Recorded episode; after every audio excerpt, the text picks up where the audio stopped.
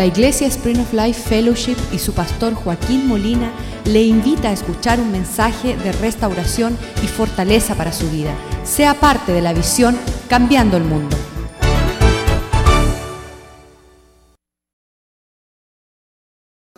Y, fue increíble ver um, lo que Dios ha hecho en estos 18 años y estamos con la expectativa. Sabes que hace 15 años uh, que comenzábamos a decir que queremos desarrollar la visión que Dios nos había dado, todo el mundo pensaba que esa era una locura y que era una decisión apresurada, pero ahora estamos viendo evidencia y fruto de nuestra labor.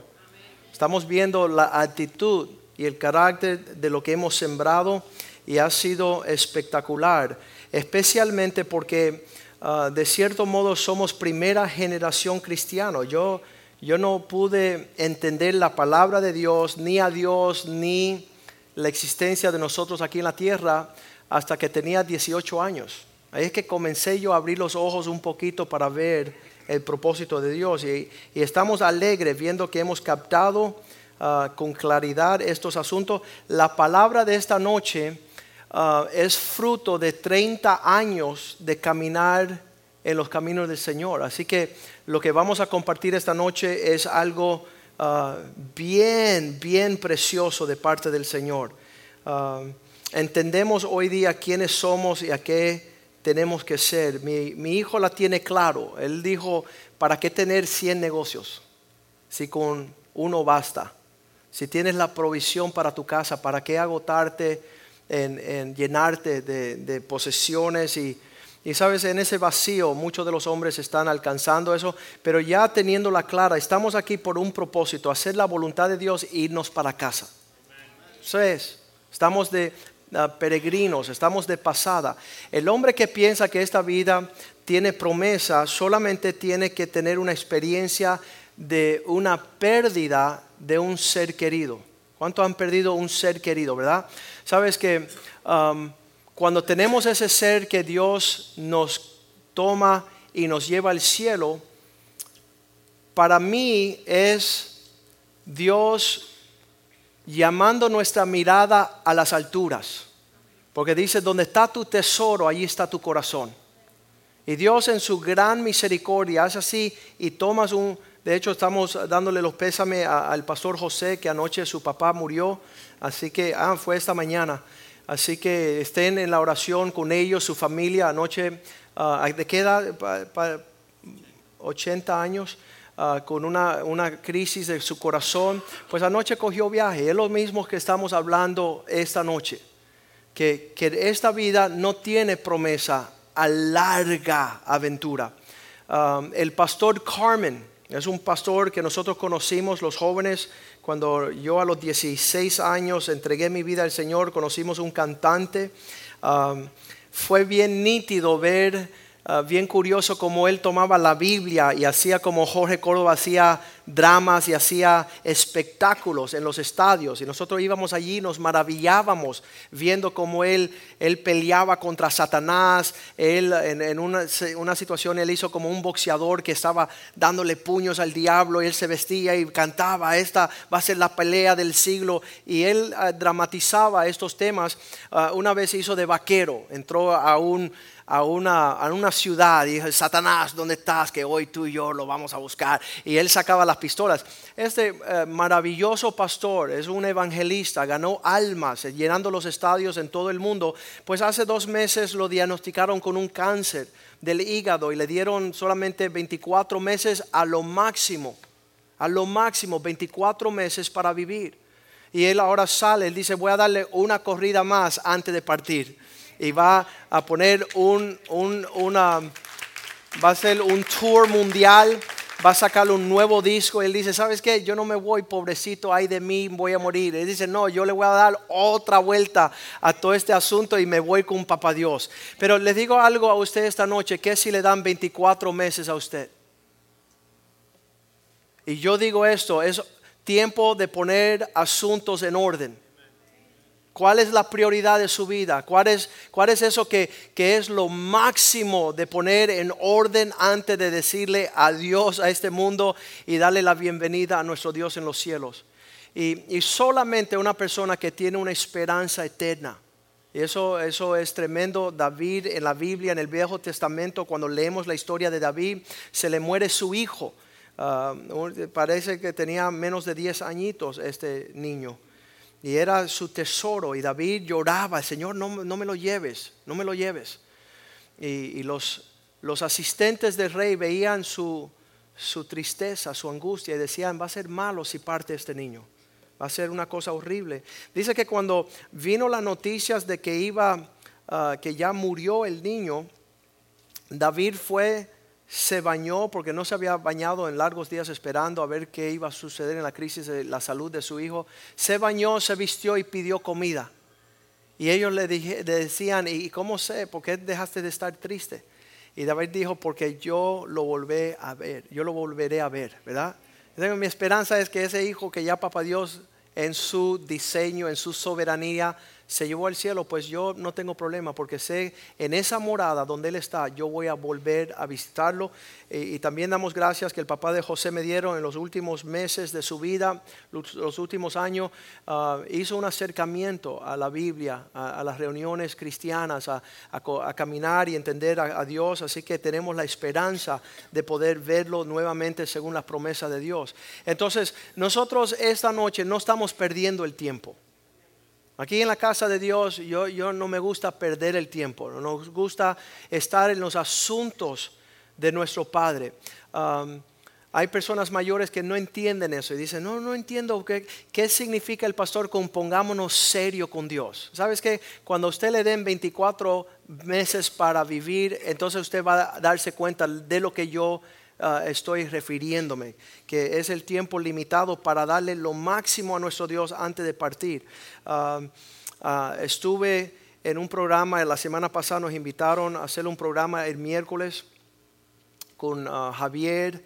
era un programa de abogados, me invitaron a mí como abogado y me dijeron, puedes traer a alguien que tuvo una experiencia de un crimen violento Ah, la mamá de, Javier fue asesinada, es un, asunto bien severo, y estaban discutiendo, hablando el tema de la cadena perpetua, la sentencia de muerte, y que si se debe otorgar. Así que fuimos allá y, Javier dio un poderoso testimonio del perdón de Dios, porque él pudo perdonar el asesino de su mamá. Y vivir con la paz y la seguridad. Y le decía al Señor, pues yo no lo perdono y usted no lo debe perdonar tampoco. Y decía, yo no quiero vivir con ese tóxico porque no pudieras tener la esposa que tengo, las hijas que tengo y vivir la vida que vivo, si no es que eh, sigo las enseñanzas, los pasos de Cristo de perdonar y tener paz en mi alma y perdonar a ese individuo y de que, que Dios arregle con la venganza, eh, que Dios arregle las cuentas eh, como Él le parece. Ah, pero antes de hacer el programa, cuando llegamos a al edificio, estábamos buscando parqueo y ahí sale la secretaria, la coordinadora que se llama Cristina y Cristina es bien nerviosa y ella siempre está ay ay ay ay ay ay ay ay ay ay y en un momento buscando un parqueo para nosotros sale el dueño del canal. Se llama José Prado, el dueño de Tele Miami, creo, aquí en, en, el sur de la Florida. Y cuando él sale, Cristina, la coordinadora, dice, ay, ay, ay, ay, ay, ay, ay. Y le digo, pero ¿qué pasa? El dueño de todo, el dueño de todo. Y yo decía, Cristina, parece mentira que usted a estas alturas todavía no conoce quién es el dueño de todo. Porque ese Señor no es dueño de, todo. El dueño de todo, todo se llama Jesucristo. Y ese Señor solamente... Y el Señor me miraba como diciendo, ¿cómo es que no soy el dueño de todo? Y yo le dije, este Señor solamente es el mayordomo de lo que Dios le permite ser mayordomo, el tiempo que Dios le permita ser mayordomo. Porque Dios en un segundo lo llama y todo se queda. Y él va a tener que dar respuesta al Señor qué hizo con todo lo que Dios le puso a ministrar. Y el Señor me miró así como diciendo, ¿y quién es usted? Y dije, y usted, yo y usted tenemos que hablar. Usted no puede estar permitiendo que nadie piense que usted es dueño de todo. Toma mi tarjeta y vamos a tomarnos un café. ¿Verdad? Entonces es bien importante que nosotros sepamos quién es Dios, quiénes somos nosotros, quiénes somos los demás. Quiero proponer esta noche que usted es instrumento en las manos de Dios. Sepa lo que usted es, porque Satanás nos ha echado tanta basura que pensamos cien mil cosas y pensamos no poder ser quien nos Dios nos hizo. Somos instrumentos en las manos de Dios. Dígalo así, soy instrumento en las manos de Dios. Soy un vaso de honra para ser utilizado por el maestro. Eso es todo. Y sabes qué? Dice la Biblia que nadie piense de sí por encima de lo que en verdad es. Pero muchas veces somos bien poco lo que piensan por encima, pero muchos de nosotros pensamos muy por debajo a quienes somos. Entonces usted tiene que saber quién es y decirlo y afirmarlo. Y, en esa forma podemos nosotros cumplir el propósito de Dios. Y estamos esta noche aquí porque estamos en serio con nuestro caminar con Cristo. Estamos tomando las cosas de Dios en serio. Y cuando Dios ve el corazón de un pueblo que lo toma a Él en serio, Dios abre las ventanas del cielo y empieza a derramar esa porción. Y lo que en los últimos seis meses se ha derramado en esta casa ha sido sobrenatural. Una, una porción de parte de Dios de gran peso de valor y, increíble, preparándonos a nosotros para hacer aquello que Dios nos llamó a hacer. Este año, el año pasado tuvimos un tiempo de reposo. Dijimos, este año no vamos a, viajar mucho, el año pasado 2012 el tiempo de organizar, el orden del Señor. Pero este año Dios dice que íbamos a, ver cosas increíbles. Tenemos, ah, la semana pasada estuvimos en Sur Carolina, Ah, al final del mes estaremos en Boston, nos invitaron. Hoy hablé con el pastor y el pastor dice, es un fenómeno lo que está sucediendo. Es primera vez en muchos años que hacemos una conferencia matrimonial y se han unido 14 iglesias de la ciudad para poder recibirle y para poder recibir... Um, el mensaje y la, y la, enseñanza, la instrucción que Dios le ha dado a ustedes. Um, después de eso iremos a Suráfrica. Nunca he estado um, en Suráfrica, nunca he estado en ese continente, pero hay 150 hombres que nos han invitado para hablarle y, no vamos a perder el tiempo allá. No vamos a perder el tiempo, estaremos ahí creo que de junio 4 al, uh, yo creo que se termina el 7 la conferencia. Entonces, tenemos que hacer escala en Londres. Son dos días para llegar a ese rumbo en avión. Imagínate en camello cuánto demora. ¿Verdad? En los tiempos bíblicos que tenían que agarrar un camello. Vamos muchachos, que hay que, hay que llevar la, la palabra del Señor. Pero sabes una cosa que tengo como cierto en mi corazón, que me pararé delante del Señor y he dicho, Señor, hice lo que me mandaste a hacer fui fiel con aquello. Mira, hay muchos hombres que van a decir, bueno, tuve proyecto de, este y tuve proyecto en este. Y, el Señor dice, nada, eso tiene que ver con lo que te mandé. Yo te mandé a ti a ir a llevar mis buenas nuevas a todo el mundo. Entonces hemos ido a muchas naciones y sabes que no vamos a perder tiempo de hablar política y no vamos a perder tiempo en opinar qué está sucediendo con los, las situaciones sociales. Tenemos una esperanza tenemos buenas nuevas en Cristo Jesús para todas las naciones. Y, vemos la cosecha en Apocalipsis que dice, delante de su trono habrá personas de toda nación, lengua y tribu. Quiere decir que Dios quiere que nosotros vayamos y hagamos esa obra. Y por tres años nos han invitado a ir a África, estamos esperando los tiempos y, sentimos que, este es el año que vamos a, dar nuestra visita allí. Uh, mi hijo el domingo dijo, mi papá aconseja el, el alcalde de la ciudad, si permanezco fiel al Señor, ¿quién sabe a quién Dios me tendrá aconsejando? ¿A qué presidente? ¿A qué, aquel primer ministro? ¿A qué, qué, director? ¿De qué nación? Entonces Dios nos puso en la tierra para hacer luz al mundo para traer claridad en las tinieblas. Ayer una señora nos llamó tempranito, es la reunión los miércoles de mi esposa con las mujeres, y a las ocho y media de la mañana entró una llamada, una una señora más o menos 40 años, dice, estaba en camino a ir a hablar con mi abogado porque me quiero divorciar después de 20 años de casada. Y vi su banca de salvar el matrimonio. Y quiero saber si estás dispuesto a reunirte conmigo ya mismo. Y le dije, ¿cómo no? Venga. Y ella vino, se pasó hora y media aquí y dice, me alegro mucho que vine por aquí primero porque no voy a ir al abogado y voy a seguir marcando la pauta que la palabra de Dios marca para la mujer. Entonces eso está sucediendo todos los días y damos gracias al Señor que estamos siendo, y, la razón por la cual hicimos estas señales en estas bancas es para hacer una diferencia en nuestro mundo. Hay muchos abogados anunciando divorcio por llenar sus bolsillos de dinero y acabar con la familia, pero nosotros somos referente en esta ciudad y queremos hacer cosas grandes. Ayer estaba yo viendo el show de Charitín, esta actora, esta celebridad, ah, yo creo que es dominicana, ¿no? Y ella tenía su programa y hubo una parodia, un, skit de dos mujeres que se pararon y decían, ya no creemos en la familia, ya nos divorciamos de nuestro esposo, ya nuestros hijos van a un buen psicólogo, ya nosotros no necesitamos a los hombres, ya nosotros somos prostitutas y vivimos de lo que los...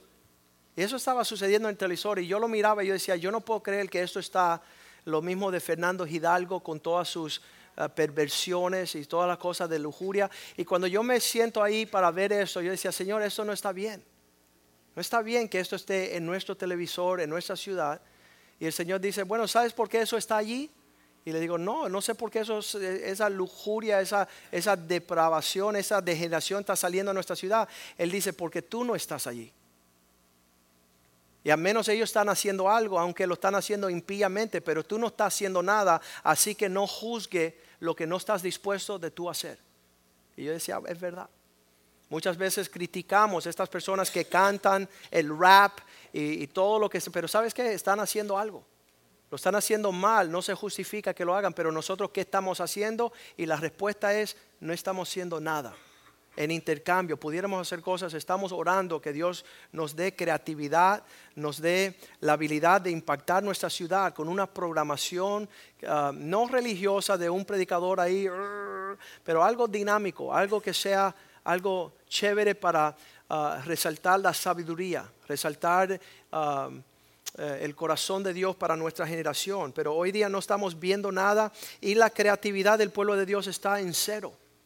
Estamos nosotros más enficados en, criticar muchas veces y, estar molestos unos con los otros que no estamos haciendo nada. Satanás nos tiene distraído por completo. así que en nuestro corazón es, eh, ¿sabes? Y no podemos abarcar todo tampoco, ¿verdad? Tenemos que pedirle, Señor, danos sabiduría para tener nuestra prioridad y, poder hacer lo que tenemos que hacer en este lado de la eternidad esta noche creo que la palabra de Dios va a ser espectacular. Es una provisión. Ah, lo dije anoche, creo que en los 20 años que llevo predicando, 15 en esta iglesia, 5 como pastor de jóvenes, ah, ha habido quizás una sola prédica que ha sido más contundente y con una prioridad mayor que esta. Pero yo creo que esta está entre la primera y la segunda, creo que es la segunda. Uh, prédica más importante que yo he compartido en 30 años. Uh, así que uh, dígale a su vecino, vecino, no desperdicie la palabra de hoy. Atesora la palabra de Dios. Tenla como preciosa. Sabes, vamos a atender lo que Dios quiere darnos en este día, porque creo que va a transformarnos y nunca más seremos igual. Vamos a orar. Señor, te doy gracias por esta oportunidad de encontrarnos en tu casa. Te doy gracias por aquellos que tienen un corazón y tienen un deseo para recibir tu verdad.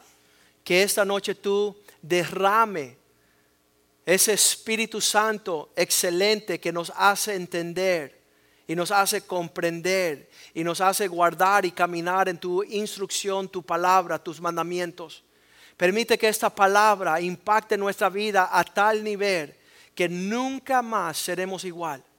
Que esta palabra sea el fundamento de todo lo que haremos a partir de este día.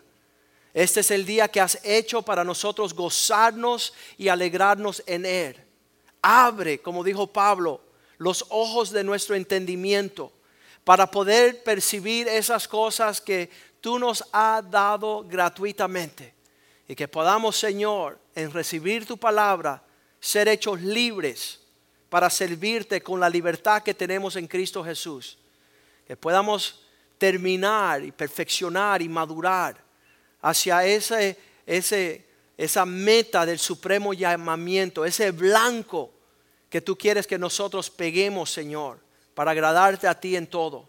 Bendice, prospera tu palabra. Danos la habilidad de expresar tu corazón y que este mensaje perdure perpetuamente, día y noche, hasta que nos veremos de cara a cara con usted. En el nombre de Jesús te lo pedimos. Amén y amén. Estábamos en los últimos mensajes hablando de el poder perfeccionar nuestra vida en la forma que Dios desea. Y es obvio que cuando llegamos por primera vez a la casa de Dios, estamos sin conocimiento y sin entendimiento. De hecho, venimos con prejuicios y no sabemos el por qué las personas se acercan a una iglesia. Pero vamos a empezar con la base que tenemos un gran ejemplo en Cristo Jesús, que siguiendo la vida, los pensamientos, las palabras de Jesús, podemos ver el mensaje del propósito de nuestra existencia. Hebreos capítulo 4, versículo 15. Lo habíamos leído la vez pasada que estábamos acá, que dice, porque no tenemos, Dios no nos ha dejado sin un sumo, sumo sacerdote, un representante alto que no pueda compadecerse de nuestras debilidades. Quiero detenerme ahí a hablar un poquito de nuestras debilidades. ¿Sabes que algunas personas piensan que no tienen debilidades? ¿Y sabes por qué piensan que no tienen debilidades? Porque se pasan siempre resaltando las debilidades de los demás.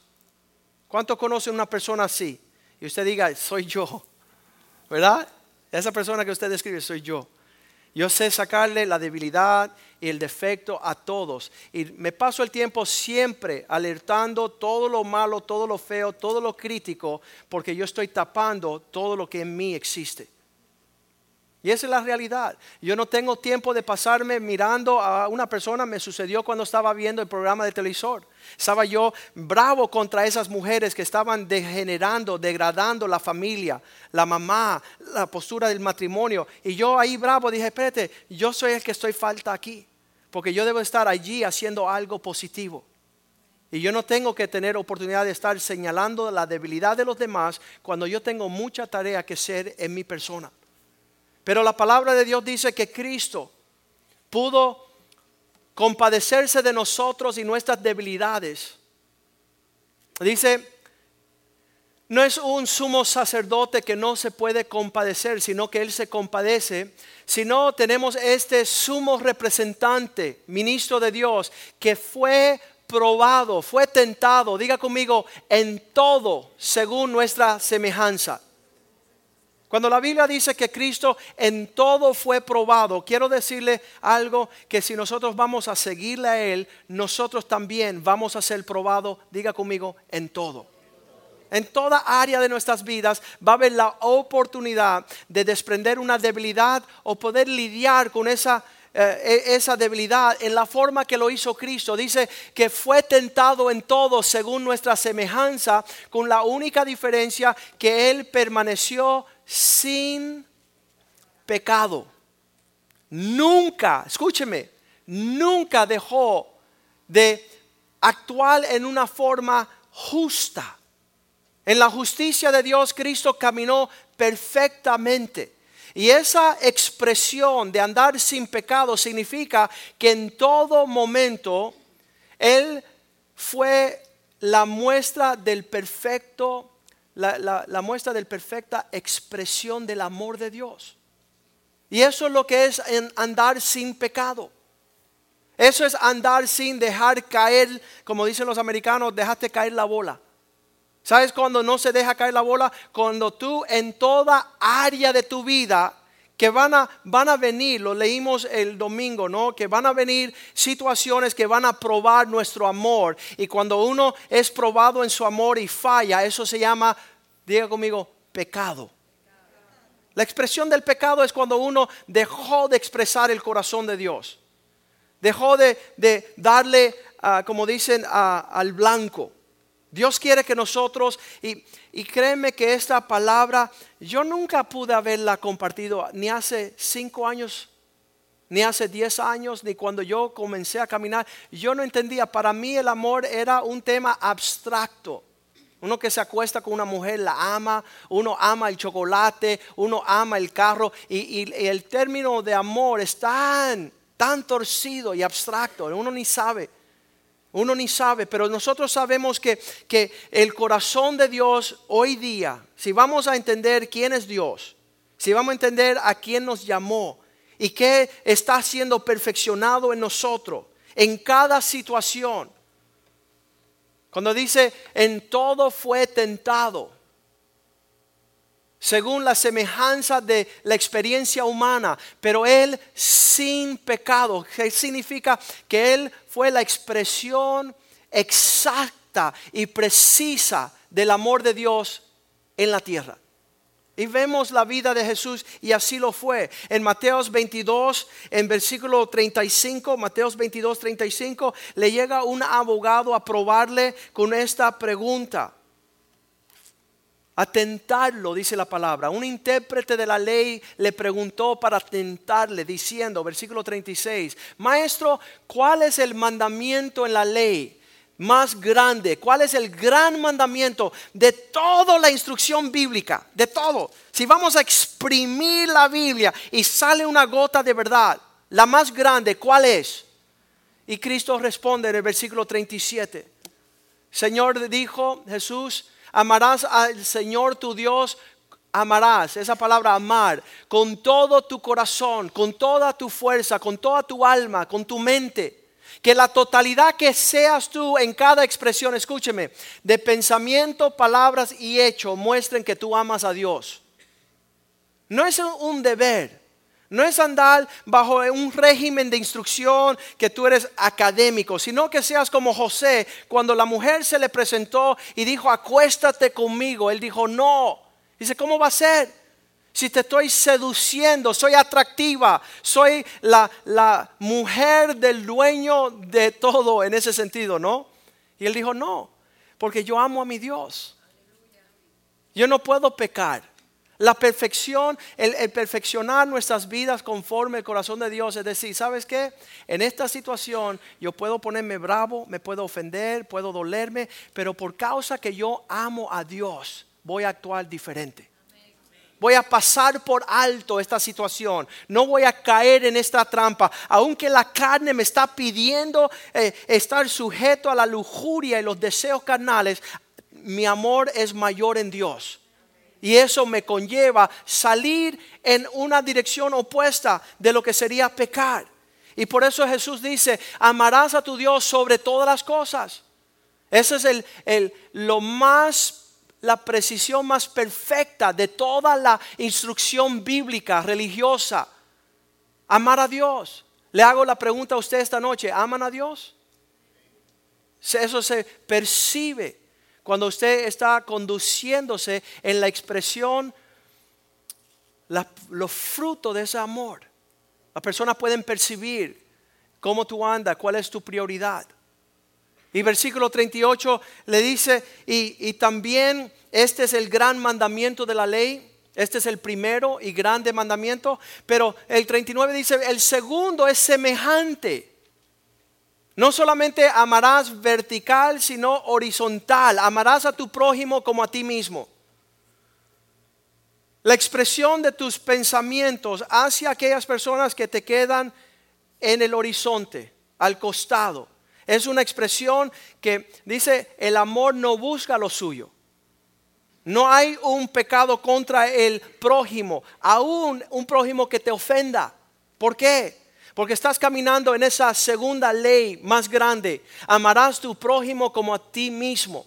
Versículo 40 dice, en estas dos, en estos dos mandamientos es que está todo lo que he mandado escritamente y mensajes proféticamente. ¿Cuál es el fin de nuestro, nuestra existencia en la tierra? El poder caminar en la expresión perfecta del amor con todos, los cielos y en la tierra. Eso es nuestra medida. No hay otra medida, no hay otro lugar. Dice que si nosotros perfeccionamos ese amor, en el día del juicio usted va a estar confiado. Amé, a Dios con, con una expresión perfecta, en otras palabras, todos conocían mi amor por Dios. No había duda en mi vida que Dios era mi amante, mi prioridad. Mi deseo más sublime era agradar al Dios de los cielos sobre todas las cosas.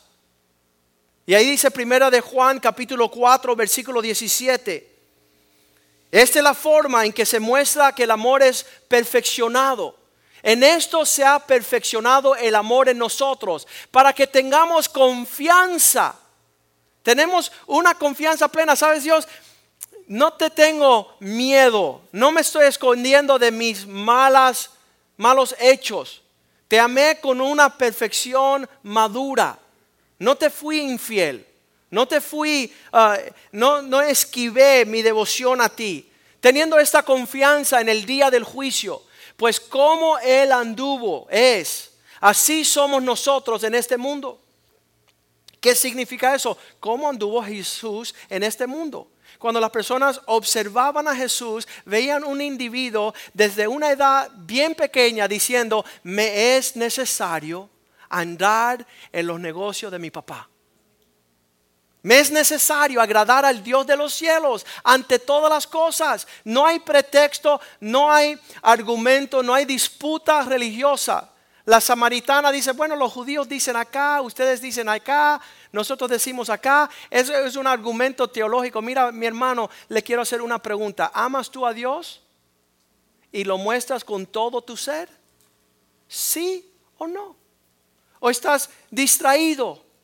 Estás desenfocado, queriendo agradar a, tu carne, a tu yo, a, tu, a una experiencia, a un, un deseo. Yo me maravillo, ah, me acuerdo eh, hablar con un señor, el hombre ah, se había dedicado a comprar carros y barcos, el hombre se sabía todos los detalles con luz de detalle de estos vehículos, de estos carros, decían, este solamente le entrará 100 milímetros de gasolinas por cada 30 segundos y eso le da la eficiencia. Y yo me maravillaba viendo a este señor. Y cuando yo le hablaba de Dios, él decía, no entiendo. No, no te entiendo lo que me... ¿Sabes qué? Tenemos la capacidad brillante de conocer tantas cosas pero no hemos virado nuestras espaldas para no mirar a Dios, para no amar a Dios. Me quedo maravillado con el huerto del Edén, que Dios al hombre le da todo, todo, todas las cosas. Y él se distrae por el impío, el enemigo, a estar observando lo único que Dios dice, no comerás. No andarás en esa dirección. Y sabes que Satanás es perfecto en enseñarnos muchos reinos, muchos esplendores, muchas glorias, muchos, muchas tareas. Me observo que los ingenieros de la computadora y tecnología moderna están maravillados viendo los microprocesadores. ¡Wow! ¡Wow! ¡Wow! Y están maravillados por lo que observan de la naturaleza, pero no alaban y adoran el Dios creador. Sus espaldas están lejos de aquel que creó los cielos y la tierra. Tenemos que deleitarnos en una expresión perfecta al amor para agradar a aquel que nos llamó. Y eso es lo que dice Pablo en Efesios 4, no, Efesios 3, versículo 18.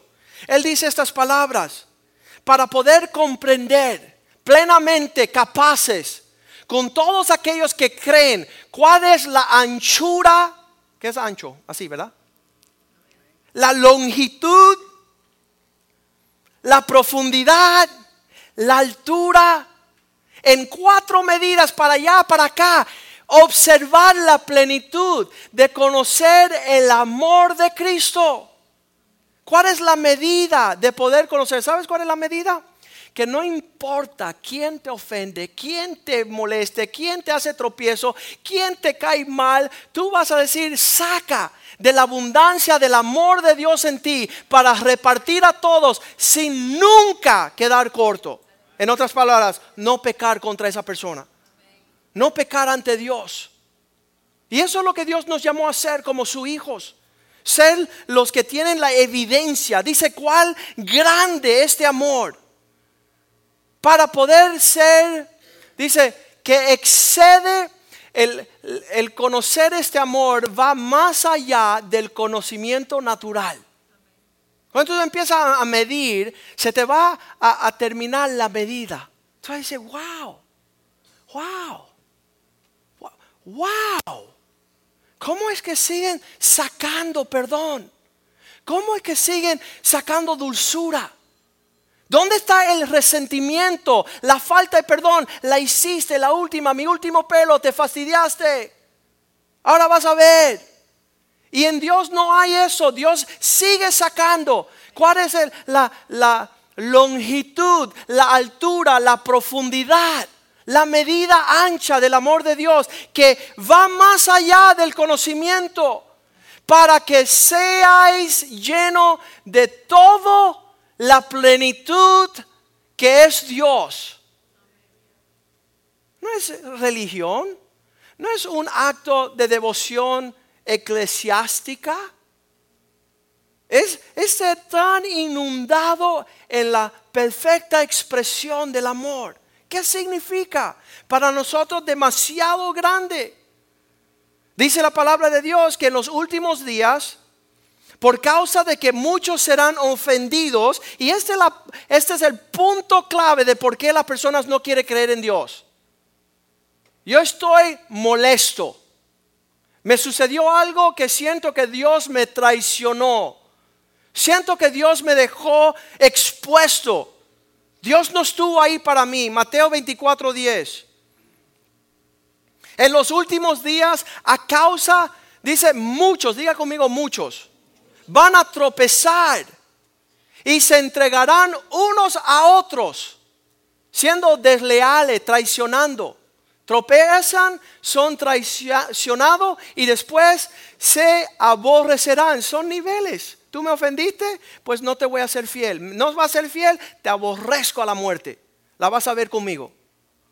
Y esa es la actitud que está promovida en nuestra generación.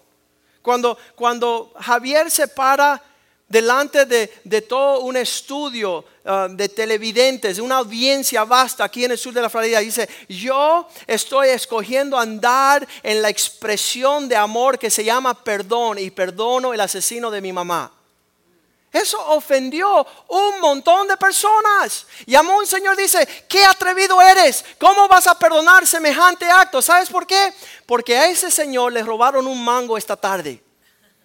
Y él no ha perdonado el robo del mango.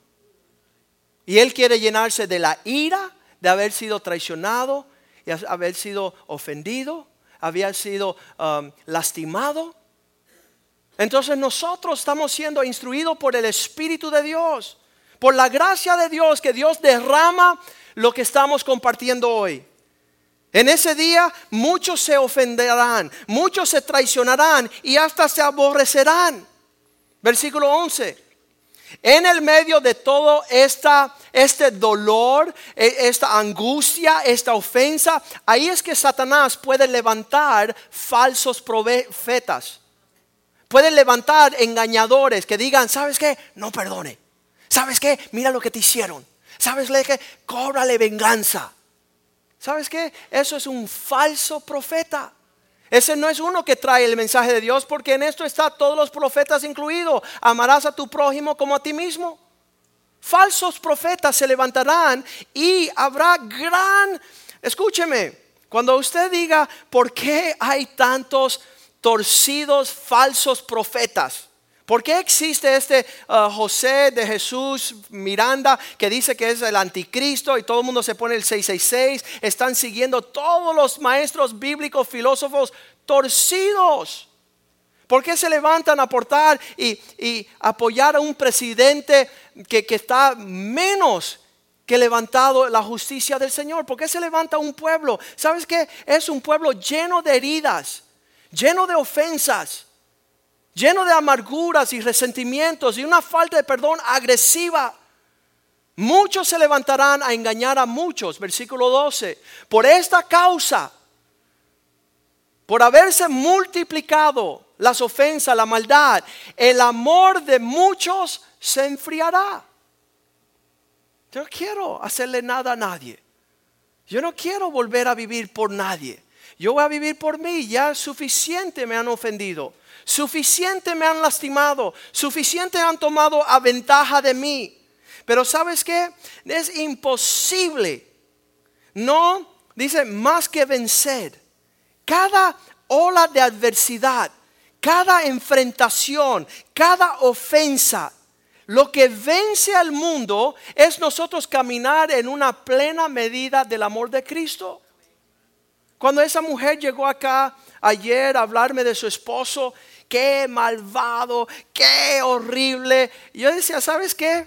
Si lo vemos en el panorama natural, hay que ir a colgarlo ahora mismo. Hay que echarlo en los Everglades que se lo coman los cocodrilos. Pero ¿sabes lo que yo vi? Y yo le dije a ella, yo veo un príncipe. Yo veo un hombre que Dios es capaz de transformar para que sea un buen esposo y un buen papá. Yo veo algo a través de los lentes del amor de Dios que puede sanar el corazón del más perverso y torcido. ¿Sabes por qué? Porque yo era ese hombre. El amor de Dios transforma a la naturaleza más perversa. Me acuerdo cuando llegó José Mediero, pelos hasta acá, traicionando a su esposa, dejando a su familia. Y yo digo, ¿sabes qué? Veo un evangelista. Veo un siervo de Dios que transformará su nación y las naciones del mundo. Eso es lo que hace el amor de Dios nosotros tener la oportunidad de alejarnos de las acusaciones, de las ofensas, de las amarguras. Hasta, le voy a decir algo, como cristianos aborrecemos a aquellos que nos han cruzado nuestras miradas, aquellos que nos han robado, aquellos que nos han tocado, aquellos que nos han golpeado. Y está ahí en los recesos de nuestro corazón actitudes que no son de Dios y que nos detienen de cumplir el propósito de Dios. Y Dios nos prepara aquí en la iglesia. Aquí es el trato de Dios. Para que usted sea ofendido en toda área de su vida. Hasta de que el pastor predica demasiado largo. Todas las ofensas. Para el día que usted sea probado en amor. Usted por encima de todo conocimiento. Largamente venza esa oposición. Tenemos que entender esto una de por todas. Por eso dice Romanos 5.3. En estas dificultades de tribulación nosotros nos gloriamos. No solo esto, sino que también nos gloriamos en tiempos difíciles, tribulaciones. Nos jactamos de tener la oportunidad de amar a aquellos que nadie puede amar, de soportar a aquellos que nadie puede soportar, de tener una expresión de amor, diga conmigo, legítima. ¿Por qué? Porque es el amor de Dios. Cuando esta señora me empezó a explicar todo lo que había hecho su esposo, con cada explicación salía un chorro de amargura. ¡Boom! Ahí, amargura, feo, todo resentimiento, falta de perdón, todo lo que estaba dentro de ella que salía, no porque el hombre estaba produciendo eso, sino que Él estaba provocando la salida de lo que Él había en su corazón. Lo que nos hacen aquellos que nos están a nuestro alrededor solamente manifiesta lo que está en nuestro corazón, lo saca por afuera. Tener la oportunidad de darle, oye, si solamente le puedo decir una palabrita, quiero que me escuche bien y tener esa, ese sentido de decir, ¿sabes qué? Déjale sentir todo el dolor, toda la lástima, toda la pena, el resentimiento que puede estar cultivado allí. Dice Romanos 5 que en tribulaciones nos gloriamos, sabiendo que todas estas tribulaciones están produciendo paciencia. Y esta paciencia está moldeando un carácter. ¿Para qué? Para que sea manifiesto el amor de Dios que es derramado en nuestros corazones por el Espíritu Santo. Toda Toda situación, usted escoja cuál va a ser. La oportunidad de expresar el vasto conocimiento, la profundidad, la realidad del amor de Dios. O la oportunidad de manifestar nuestra necedad, sabiendo que Dios nos llamó a amar sobre todas las cosas. Y dice, eh, 1 Corintios capítulo 13, dice, si tengo todas las profecías, si canto como un ángel, si conozco los misterios, si le doy a comer a todos los pobres, Si me sacrifico y dejo quemar mi cuerpo en sacrificio y no tengo amor, nada me sirve. No he hecho nada. Levanté los institutos teológicos de todo el Caribe, desde Pinar del Río a Guantánamo. No hiciste nada porque no mostraste el amor de Dios. No caminaste en el perdón. El resentimiento te está llevando a profundidades de amarguras. Hace años no sonríes. Como decía Gigi Ávila, sonríe que Cristo te ama. Sonríe que Cristo te ama. Manifiesta este carácter de Dios. Es nuestro mayor llamado. Uh, Juan 13, 18. Cristo está al, pleno borde de ser traicionado. Y qué lindo es que Él es el ejemplo perfecto de mostrar diciendo, no hablo de todos vosotros, yo sé a quién es elegido, mas para que se cumpla la escritura, el que come pan conmigo levanto, levantó contra mí su calcañar. Uno de ustedes me va a traicionar. Uno de ustedes no da, no da uh, medida, no, no se supone que esté en esta mesa. Mas yo quiero mostrar el mensaje que vine a dar. Que habiendo uno entre ustedes que me traicionará, Versículo 34, un nuevo mandamiento os doy. Frente a una traición que no ha habido semejante en toda la historia de la humanidad, Cristo da un nuevo mandamiento. Que os améis unos a otros como yo es amado, que también améis unos a otros. Capturen, reciban de lo que vengo a traer. Empieza Cristo a, decir, ¿sabes qué? Yo sé que me van a traicionar, pero quiero dejarle un legado de amor. Él le ora a su padre en Juan 17, 23. Le dice, Señor, yo en ellos y tú en mí, para que seamos perfectos en unidad. ¿Sabes que no hay forma? No hay forma de unirse si no existe el amor que lo opuesto del amor es el egoísmo, es el pecar. En, al frente de una situación decidimos no caminar en amor, vamos a enfrentar la injusticia, la ofensa, la traición. Y él dice, Señor, si vamos a lograr una unidad, tenemos que ser perfectos en amor. Para que sean perfectos en unidad, para que el mundo conozca que ellos son mis enviados y que los he amado a ellos como también a mí me has amado. Que exista esa expresión, versículo 26 dice, yo he declarado a ellos tu nombre. Le he manifestado, le he mostrado quién tú eres en esencia. ¿Sabes quién es Dios en esencia? ¿Alguien me puede decir? ¿Cuál es la esencia de la sustancia del omnipotente? que ellos estén llenos. Versículo 26, he dado a conocer tu nombre. Yo le daré a conocer aún para que el amor con que me has amado esté en ellos y yo esté en ellos. Que esto sea vigente. Primera de Juan 4:8 dice, cualquiera aquel que no ama nunca ha conocido a Dios. El que no ama no conoce a Dios porque Dios es amor. La expresión de nuestra fe, de nuestra comunión, de nuestro andar diario es la expresión continua derramada de Dios. La plenitud, la anchura, toda la esencia de quién es Él. Uh, primera Juan 2.5. Aquel que guarda mi palabra. En este verdaderamente está el amor de Dios. Cumplir los mandamientos. De esa forma se está perfeccionando el amor en nosotros. Por eso sabemos que estamos en Él, que estamos en su presencia, que estamos en su propósito. Segunda de Juan 1.6. Y esto es amor, que caminemos en obediencia a sus mandamientos, como lo escuchaste desde el principio.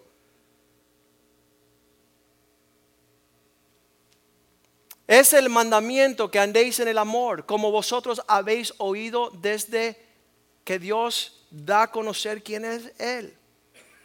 Cristo viene en forma natural en Mateo capítulo 5 y empieza a enseñar las bienaventuranzas. Bienaventurado aquel que es pobre en espíritu. Aquel que no tiene actitudes adversas porque está en una condición pobre. Mateo 5, versículo 1. Reuniendo a sus discípulos y la multitud, empezó a hablarles. Sentándose vinieron a él sus discípulos, versículo 2 Abriendo su boca le enseñaba diciendo, versículo 3, bienaventurado el pobre en espíritu, porque en ellos es el reino de los cielos. ¿Sabes qué? No podemos abarcar todas las riquezas del cielo y créeme, esto es una crisis para todo hombre. No puede servir a dos dioses. No puede estar abarcando y abrazando las cosas de este mundo queriendo heredar el reino de los cielos. El que viene a Cristo tiene que darlo todo por basura para alcanzar las grandes riquezas de su amor. Y eso es un desafío grande. Ahí perdemos nosotros en la avaricia, perdemos nosotros en la falta de generosidad. El amor es dar, no recibir. Dice la palabra de Dios que Dios tanto amó al mundo que dio a su Hijo. La expresión de la dádiva es la expresión de amor. Y nosotros muchas veces andamos mezquinamente andamos en actitudes bien egoístas. Cristo está rompiendo ese panorama en nosotros. ¿Sabes qué? Nosotros estamos dándole a los coreanos y nosotros no hablamos coreano. Estamos dándole a los portugueses y no somos brasileros, no hablamos portugués a los alemanes estamos dándole y no conocemos eh, la expresión. Pero sabes que el amor de Dios en nosotros nos conmueve a las naciones a dar sin esperar regreso. El pastor de Alemania nos acaba de llamar y dice, Joaquín, las librerías en Europa eh, han escuchado de su libro y quieren tener tu libro. Tenemos cinco mil libros allá. Y le digo, yo se los dono a ellos para que lo tengan y que los recursos se usen para la obra de Dios en Alemania, para que se despierte la iglesia. Eso es el amor de Dios. Eso solamente se puede lograr en aquel que lo tiene todo por basura, a fin de amar a aquel que lo llamó. Eso Dios nos está llamando a todos a hacer. Dice, bienaventurado aquellos que lloran, porque ellos serán consolados. Muchas veces queremos reír todo el tiempo. Pero ¿sabes qué? Dios quiere que nosotros profundicemos el amor en sufrir. El amor todo lo sufre. El amor todo lo llora. El amor, el peso de lo que Dios nos llama a llevar es grande porque ellos recibirán consolación. Habrá una renumeración. Dios será fiel para no olvidar nuestra obra que hemos mostrado y brindado. Pero lo que estamos hablando esta noche es el corazón de Dios. Versículo 5 dice, bienaventurado aquellos mansos. ¿Cuántos son mansos? Ninguno. Tú me la haces y tú te vas a pagar. Tú me la hiciste, ahora vas a ver lo que quiénes soy. Y sabes qué? Cristo dijo, aprended de mí que soy manso y humilde. La palabra mansa significa no voy a hacer todo el potencial de lo que puedo hacer, voy a bajar para que Cristo se lleve la gloria. Voy a bajar para que se muestre más Él que mí, porque ellos recibirán la tierra por heredad. Me dijo Craig Hill en un instante, porque yo no sabía lo que era manso, nunca me instruyeron la mansedumbre. ¿A quién su tío lo llamó y dice, oye, tiene que ser más manso? Ninguno. Te dicen, tiene que ser más prepotente, tiene que ser más depravado. Y ese hombre de Dios me dice, Joaquín, ¿sabes lo que es una persona mansa? Una persona que vive mucho por debajo de sus recursos. Una persona que no está endeudada en tarjetas de crédito. Una persona que compra una casa de acuerdo a sus ganancias. No vive en una casa con tres hipotecas que no puede pagar. El manso es aquella persona que recibe, como dijo mi hijo el domingo, tener contentamiento con la dádiva de Dios es felicidad. El manso heredará la tierra. Vas a disfrutar cosas que no vas a disfrutar de otra forma. Bienaventurado aquellos que tienen hambre y sed de justicia, porque serán saciados. Esa persona que está buscando el alimento del cielo. Esta hambre y sed de justicia, ¿sabes cuál es? La justicia de Dios es andar en perfecto amor. El amor echa fuera todo temor. El amor permítenos guardar la justicia de Dios. El que tiene sed y hambre de amor será saciado. Va a tener recompensa, va a tener cosecha. Bienaventurados los que hacen la paz, porque ellos se llamarán hijos de Dios. Todos nosotros tenemos la actitud, yo tengo a alguien que yo amo. Mateo 5:46 dice, si amas solamente a aquellos que te caen bien, nada ha hecho. Si andan solamente con aquellos que te caen bien, nada ha hecho. Asimismo hacen los publicanos. Porque si amáis a los que os amáis, ¿qué recompensa habrá? ¿No hacen también los mismos los publicanos, los pornográficos, los borrachos, los drogaditos? Hacen lo mismo. No hemos hecho nada diferente. Bienaventurados aquellos que hacen la paz.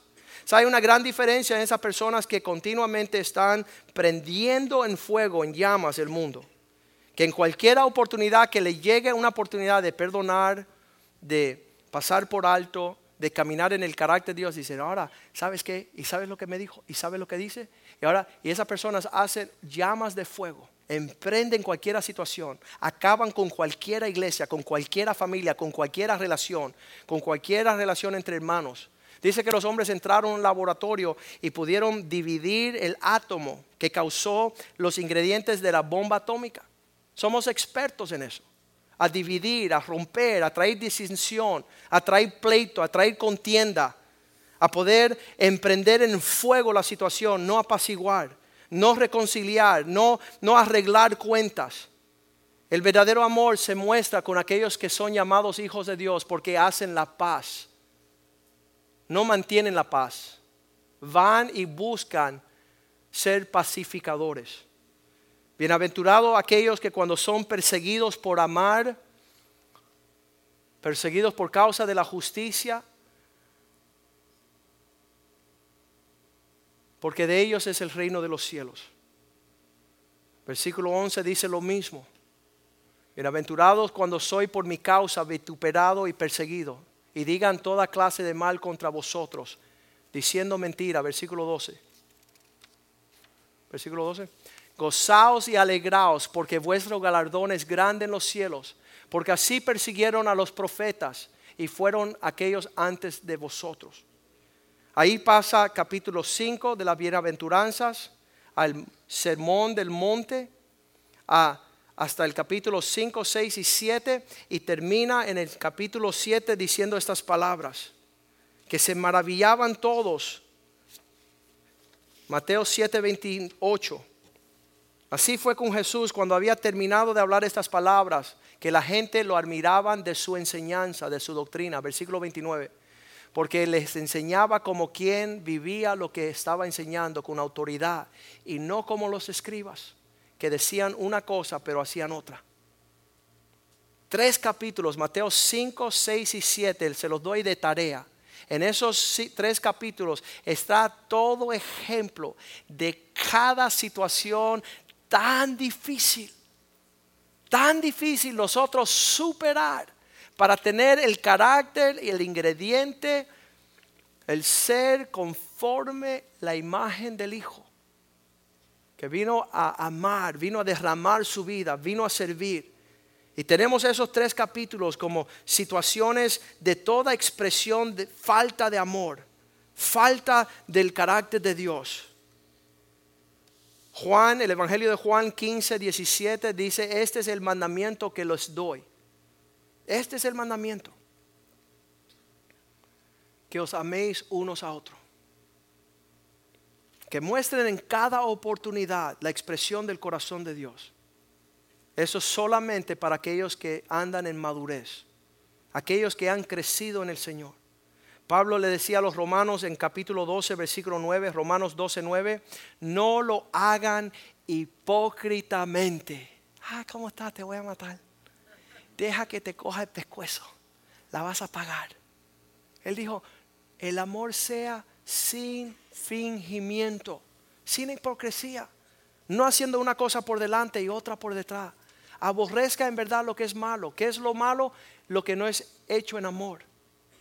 Seguir lo bueno, promover lo bueno. Cuando él termina el capítulo 12 de este capítulo, cuando él le comienza con eso de no ser hipócritas en nuestro amor, termina en el versículo 21 diciendo, no permitas, no seas vencido de lo malo, no te convierta tú a ellos, no te conduzca como una persona que tiene toda la habilidad de expresar su venganza, su falta de perdón no seas vencido del malo, sino vence el bien.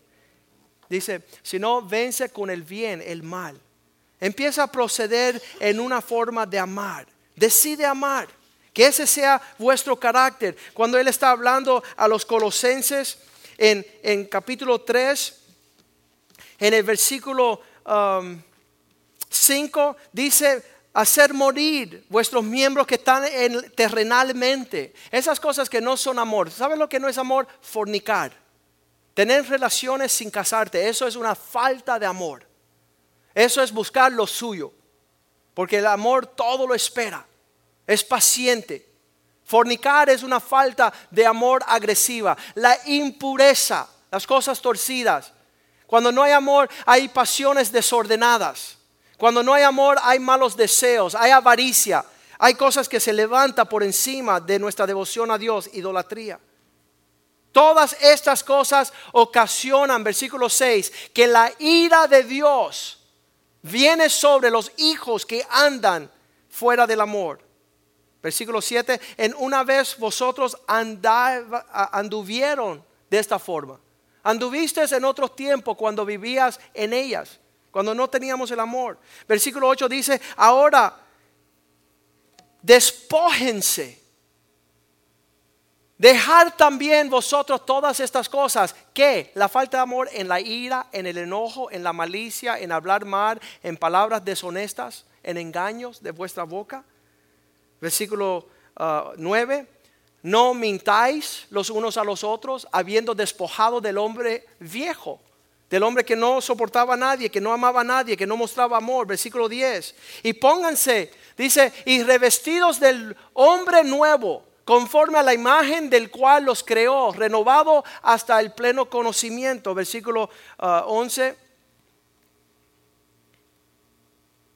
Porque no se trata de ser circunciso, griego, judío, incircunciso, bárbaro, escita, siervo ni libre, sino que Cristo es todo en todo. Y ahí cuando nos dice en el versículo 14, sobre todas las cosas, vestíos del amor. Asegúrense que el amor es la expresión continua de sus pensamientos, sus palabras, sus hechos. Tú dices, imposible, con Dios todo es posible. La expresión de falta de amor lo vemos ahí, um, eh, ya vimos la falta de amor, vamos a ver lo que es el amor, versículo 12 sobre todo ponernos el amor, vestidos pues como escogidos de Dios, santos amados, de entrañable misericordia, de benignidad, de humildad, de mansedumbre, de paciencia, soportándose unos a otros, perdonándose unos a otros, si alguno tuviera contra otro, de la misma manera que Cristo perdonó, así también hacerlo vosotros. ¿Sabes que es imposible perdonar cuando no hemos amado? Pero cuando usted ama y decide amar, usted todo lo perdona. Usted no está, dice la palabra de Dios, no está juzgando las veces que le han fallado y las formas.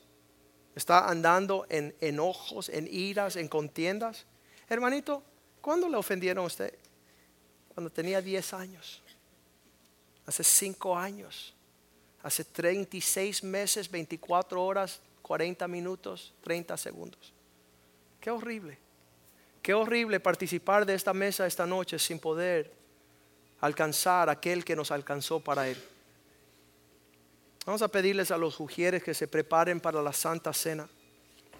Y sabes que muchos de ustedes están esperando que tengan una actitud diferente con ustedes hasta poder amar. Pero acuérdense lo que dice Romanos 5, 8. Que Dios demostró su amor para con nosotros cuando aún éramos pecadores, Cristo murió por nosotros. Aún nosotros, estando torcidos y borrachos y mentirosos, Cristo nos amó y nos perdonó. Allá en la cruz del Calvario. usted también decide una vez por todas andar en los pasos del Señor. Primera de Juan 4:10 dice, esto es el amor. No que nosotros amamos a Dios. En esto consiste el amor, no en que nosotros hayamos amado a Dios, sino que Él nos amó a nosotros y envió a su Hijo como propición por nuestros pecados. Qué tremendo lo que Dios nos deposita en nuestras manos esta noche. Algo que va a trazar la historia de nuestras generaciones. Algo que va a ir por encima. Las personas van a decir, ¿sabes qué? No entiendo. No entiendo cómo tienes una sonrisa. No entiendo cómo usted sigue sirviendo. No entiendo cómo tú tienes amnesia. ¿No te acuerdas lo que te hicieron? Y tú estás diciendo, no sé lo que me estás hablando. No sé lo que me estás hablando. ¿Sabes que Mi corazón brota con el mismo amor de aquel que a mí me perdonó todos mis pecados. Aquel que no me recuerda mis faltas, mis ofensas. La conversación de dos personas que no se aman es un continuo recordatorio de todo lo que justifica andar en esa falta de amor. ¿Sabes qué? Usted escoge amar. Padre, te damos gracias por esta mesa esta noche. Te damos gracias que este mensaje viene también para sanar nuestros corazones. Esta mesa es la muestra de tu amor por nosotros. Aquí el pan representa vuestro cuerpo que fue partido. Esta copa representa la sangre que fue derramada en esa cruz Aquí fue manifiesta, manifiesto el amor de Dios. Que hay provisión en la casa de Dios. Que nosotros podamos, Señor, recibir de tu provisión esta noche en una forma digna. Santifica, Señor, estos elementos y que sean de provecho a nuestras vidas, espíritu, alma y cuerpo. Poder, Señor, que broten aguas nuevamente de un amor incondicional, basado en mejores promesas, oh Dios. Te lo pedimos en el nombre de Jesús. Amén y amén. Dice la palabra de Dios que no participemos indignamente. Así que vamos a pedir, si no eres bautizado en las aguas, que abstenga de participar. Pues es bien importante usted estar en orden con el Señor. Es bien importante usted participar de este cuerpo y esta sangre para que no bebas juicio, ni bebas juicio para sí mismo. Vamos a escuchar esta canción. La palabra de Dios que dice que nos examinemos unos a otros nuestra relación con Dios el Padre. ¿Le amas tú en verdad a Él sobre todas las cosas? ¿Está siendo perfeccionado ese amor en lo que tú guardas los, mandamientos? Vuelve a tu primer amor. Vuelve en sí como el hijo pródigo que vuelve a la casa del Padre. Comienza hoy, dale lo mejor de tu vida al Señor. Comienza hoy a decir, Señor, te daré lo mejor de mi vida. Te daré lo mejor de todo lo que tú me has dado. Porque quiero expresar mi amor, mi agradecimiento a ti, oh Dios.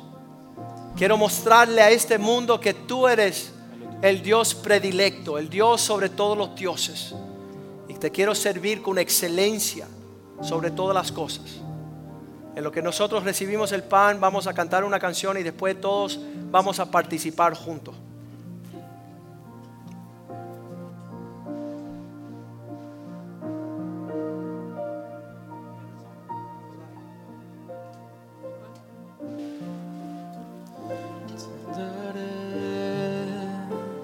Lo mejor de mi vida. te daré lo mejor cada día.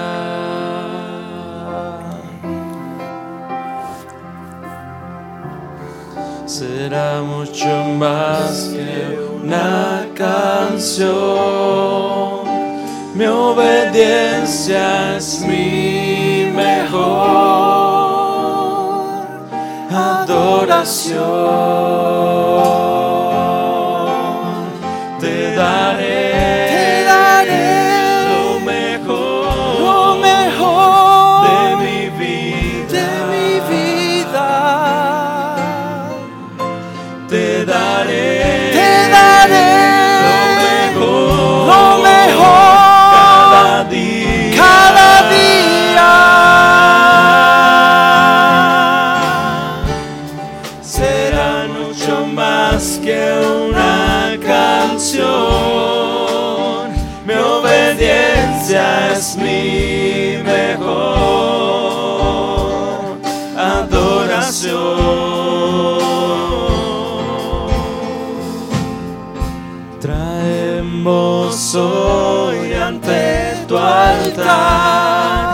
Nuestras coronas. Queremos darte lo mejor de nuestras vidas. Tendremos todas las primicias, pues tú mereces lo mejor.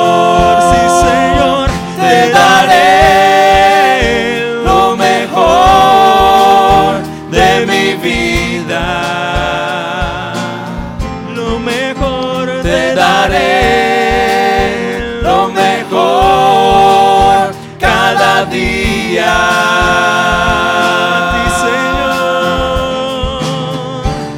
será mucho más que una canción. Mi obediencia es mi mejor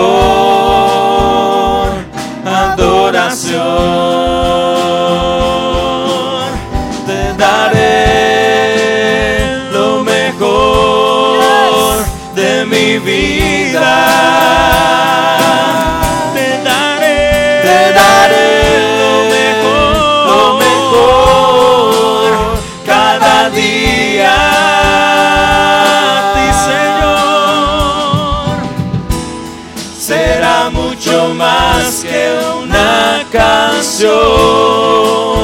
Mi obediencia es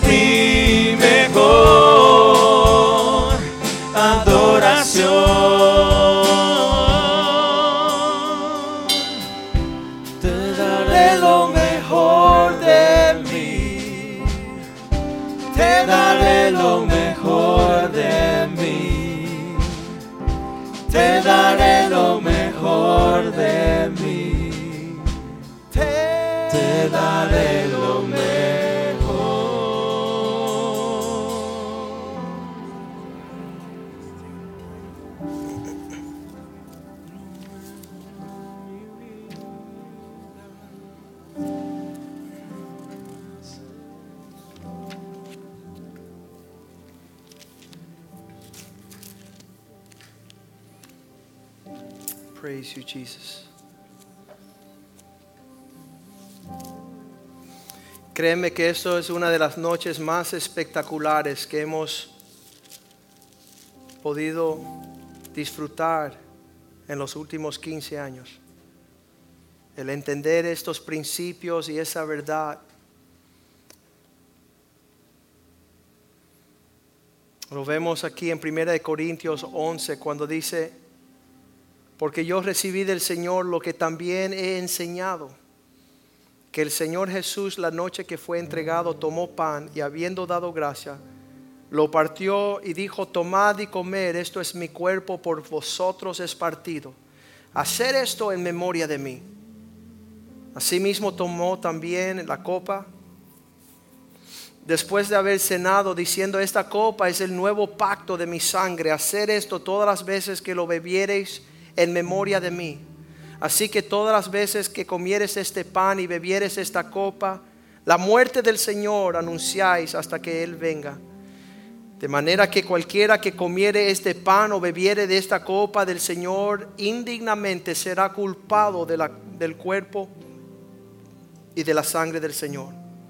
Por tanto, cada uno pruébese a sí mismo y coma así del pan y beba de la copa, porque el que come y bebe indignamente sin discernir el cuerpo del Señor, juicio come y bebe para sí. Por lo cual hay muchos enfermos, debilitados entre vosotros y muchos duermen. Si pues nos examinamos, examinémonos a nosotros mismos, no seríamos juzgados. mas siendo juzgados somos castigados por el Señor para que no seamos condenados con el mundo. Así que hermanos míos, cuando os reunís a comer, esperaos unos a otros. Y si alguno tuviere hambre, coma en casa, para que no os reunéis para juicio. Lo demás cosas las pondré en orden cuando yo fuere. Padre, te damos gracias por el pan que representa su cuerpo, partido para que nosotros seamos unidos, para que amemos como tú amaste, para que disfrutemos la obra de tu sacrificio en la cruz, oh Dios. Bendice el pan esta noche. Perdónanos nuestras ofensas, nuestros pecados, nuestras rebeliones, nuestras desobediencias, nuestras faltas de amor. Lávanos con la sangre de Cristo.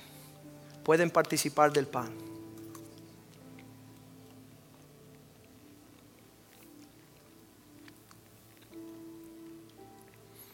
De la misma forma, la muestra de esta copa que tomamos esta noche manifiesta y representa esa sangre que fue derramada por el Cordero de Dios que quita el pecado del mundo.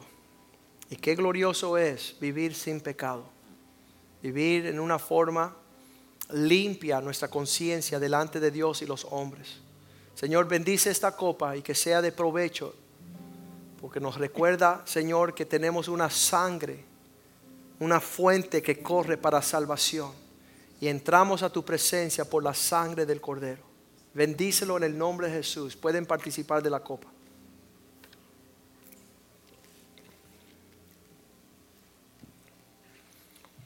Pongámonos de pie esta noche. El lenguaje del amor es perdón. Cuando usted perdona a una persona, usted está hablando ese lenguaje. La vestimenta del el amor se llama la humildad. Sé humilde. Tenemos el compromiso de amar como Cristo también nos amó. Y sabes que es bien difícil esas personas que nos han ofendido, que nos han lastimado, que han pecado contra nosotros, esperar que ellos vengan a hacer las paces con nosotros. Nosotros debemos de llamar.